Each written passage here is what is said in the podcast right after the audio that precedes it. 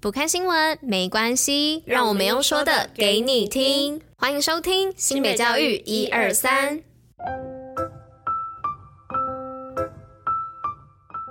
Hello，大家吃饭了吗？我是珍珍，我是拉拉，大家午安，午安。今天是四月十七号，礼拜一，新北教育一二三的第两百五十二集，同学是第三届第六十三集哦。今天来到四月十七号喽，那月底的话，四月二十九号到四月三十号呢，是我们的统一入学测验考试，也就是我们的统测。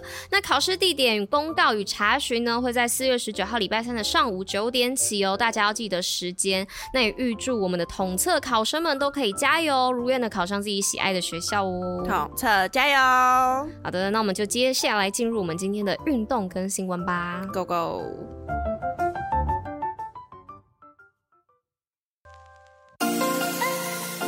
新北运动抱抱乐。那这周的礼拜一呢，就要邀请大家来运动哦。今天运动爆爆乐呢，是要来报金国五级板桥武道馆踏入武术运动，就趁现在。那专业教练呢，带你学习防身武术、泰拳、站立格斗、踢拳，透过训练动作打沙包、打靶，尽情流汗。课程中呢，没有安排对打，大家可以放心参与，而且课程呢还是免费的哦。一个梯次呢，为期五周，每个时段限额二十人，欢迎结伴报名。详细资讯呢，可以上。经国五级板桥武道馆的脸书粉丝专业查询哦。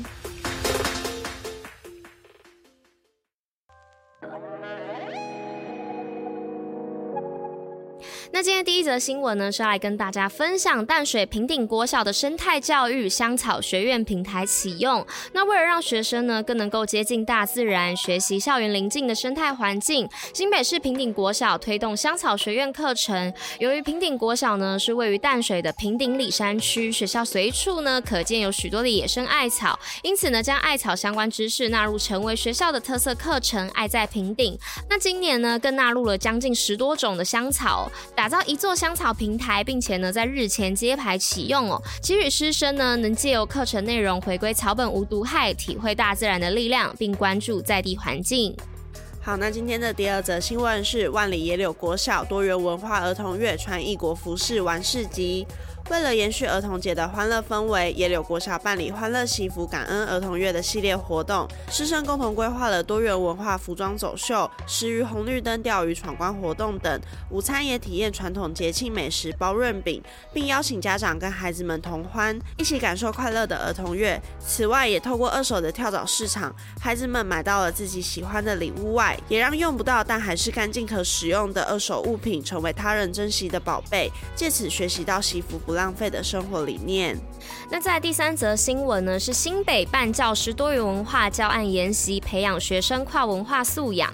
那新北市呢，在每年的四月呢，都会推动校园多元文化周。那教育局呢，于三月办理九大分区共计十八场次的教师多元文化教案初进阶研习。那教育局长张明文表示呢，研习汇集教师们接触异国文化后的想法与见解。教师呢，自身对多元文化有足够的理解与尊重，就能够站在一个全球化的高度。带领学生学习、接纳、尊重异国文化，引领新北市成为国际城市，促进校园多元文化交流与共融。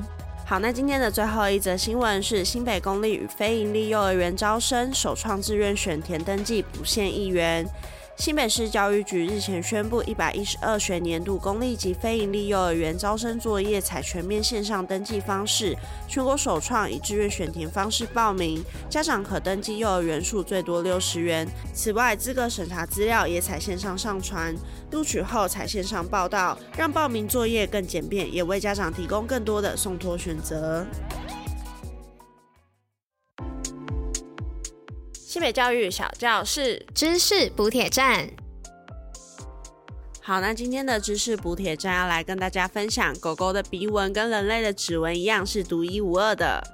你曾经观察过狗狗的鼻子吗？有没有发现上面有很细微的纹路呢？那这些鼻子的纹路啊，其实藏着一些秘密哦。那狗狗的鼻子呢，除了拥有超强的嗅觉之外，还可以用来探测温度和分辨事物哦。随着年纪的增长呢，也不会改变，而且是每一只狗呢独一无二的记号。就算是同卵双胞胎，也还是会发展出不同的鼻纹哦。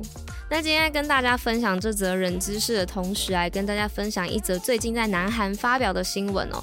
是南韩呢最近有发布了一款透过扫描犬猫鼻纹，就是和鼻子上纹路来辨识身份的软体哦，让一些不希望自己家里猫小孩进入侵入式的植入晶片的饲主啊，有其他可以登记宠物的替代方法哦。而且扫描准确率据称高达九十八点九七 percent 哦，等于说。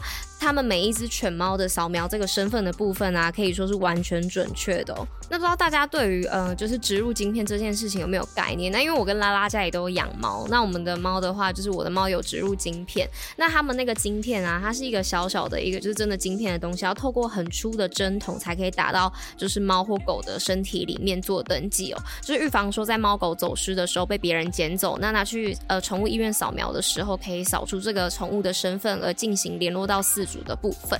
那我觉得南韩有这项发明的话，其实对猫狗来说应该也是一个还蛮不错的一个方法。因为植入晶片据说很痛，所以通常会建议说，呃，猫狗都要打麻醉再做植入晶片这件事情。因为之前有看到一则新闻还是文章，然后反正就有看到那个晶片，其实那个晶片还蛮大的，对，真的不小，比我们打过的针头都还要粗，对，很粗，好像比那个跟抽血差不抽血的那个针管，就是插。进去那个针管还要再粗一点点吧，还要再粗蛮多的。对对对，我记得，我就觉得，嗯，我们平常打针都已经蛮痛了，更何况是他们。对，所以兽医都通常会建议说，最好是在麻醉的状况下一起植入晶片。比如说你带宠物去结扎的时候，这样就不用再多花一笔麻醉的费用。医生就会说，那你要不要就是也一起登记这样子？没错没错，所以希望这个鼻纹的 App 可以普及化。对，然后也传来台湾，这样也不是应该说传到全世界，这样全世界的猫猫狗狗就会可以更可以就是拥有自己的身份，然后也不用经历这种痛苦。没错，只要扫描鼻子就可以知道他们的身份了。好的，那以上呢就是我们今天的知识补帖站。那今天的新北教育一二三第两百五十二集就到这里啦，我们明天见，拜拜，大家拜拜，母猫。